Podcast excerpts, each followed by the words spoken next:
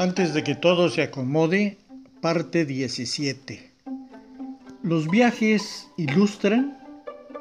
Los viajes dan vida, pero por encima de todo, los viajes dejan la sensación de que hay más. Siempre hay más. La gran ventaja de los viajes es que siempre está presente el deseo. El deseo jamás se agota, porque los viajeros nunca llegan a conocer los territorios que descubren.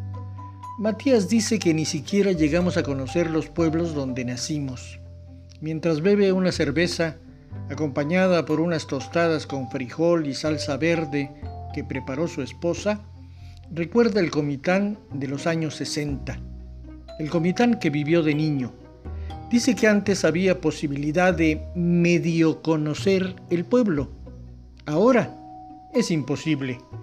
En primer lugar, ahora él ya no tiene el tiempo disponible que tenía antes, cuando con su palomilla iban a la ciénega, a los anjones, al cenicero, a la cueva de Teoticho y a la cueva del Sopilote.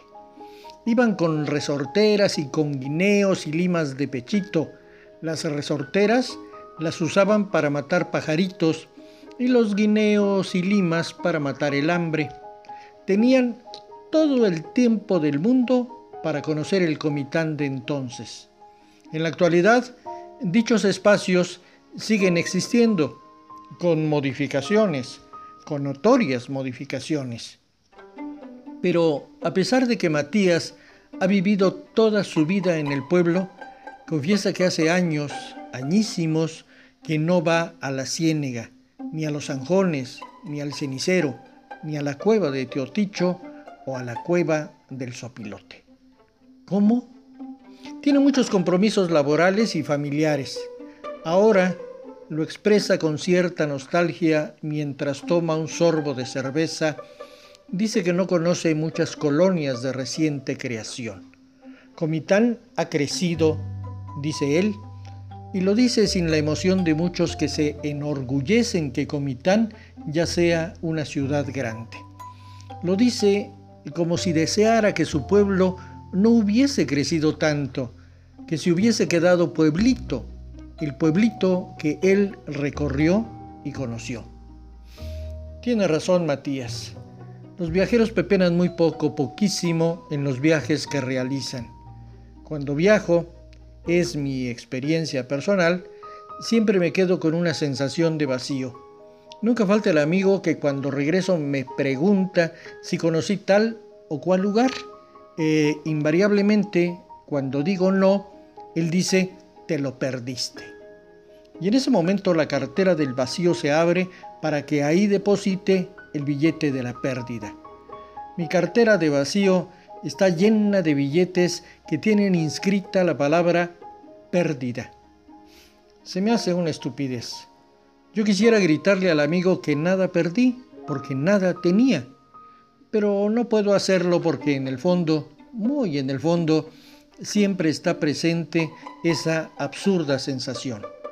Los viajeros siempre se pierden lugares, montañas que nunca subieron, antros donde no bebieron, cabarets donde no vieron a chicas en toples, templos donde no rezaron, restaurantes donde no comieron, museos donde las miradas no bebieron el arte, mercados donde no caminaron montañas, antros, cabarets, templos, restaurantes, museos y mercados que sí viven los nativos, los que caminan a diario esos pueblos. Ningún viajero de estos tiempos alcanza todo. Ningún viajero de tiempo alguno ha podido satisfacer el deseo de conocimiento total. Por eso digo que una de las ventajas del viaje es, a la vez, su más grande desventaja la imposibilidad del conocimiento total.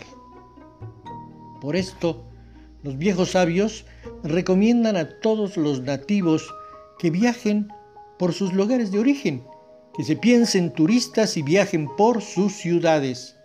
Todo, dicen, debe verse con mirada de turista, de asombro.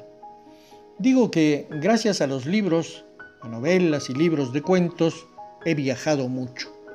Un día leí una novela de Pamuk, premio Nobel de Literatura, y caminé por calles de Estambul. Incluso estuve en un muelle donde había una lancha amarrada y se escuchaba el sonido del agua chocando contra el paredón. Yo, que nunca me acerco a ríos o albercas porque no sé nadar y el agua me provoca una sensación de vértigo difícil de calmar, Estambul me gustó mucho. Digo que esta ciudad no la tengo a la vuelta de la esquina. Es una ciudad que es como línea divisoria y punto de unión entre Europa y Asia. Pero sí lo tengo a la vuelta de mi librero. Ahora mismo puedo alargar la mano y volver a vivir la sensación que no está dada por una fotografía o un video, sino a través de una imagen literaria. Abro el libro, busco el capítulo y vuelvo a estar a la orilla y escucho con claridad y emoción el sonido del agua del Bósforo chocando contra el paredón. Veo a la lancha que se bambolea de un lado a otro. Respiro el aroma del río sucio y siento el viento fresco, nocturno. Hace rato se oyó el llamado al rezo desde una mezquita que hizo un muecín. Dejo el libro porque, qué hermosa coincidencia, en este momento, escribo esto en domingo a las ocho y media de la mañana, el campanero del templo de Guadalupe comienza a tocar las campanas dando el primer repique para misa. Con esto me basta para entender la belleza de mi oficio de lector. Desde mi lugar de origen, donde en un templo católico tocan las campanas, viajo hasta Turquía, donde el muezín invita a los fieles para la oración, a través de algo que son como plegarias con cantos metálicos y estridentes. Son dos culturas tan diferentes.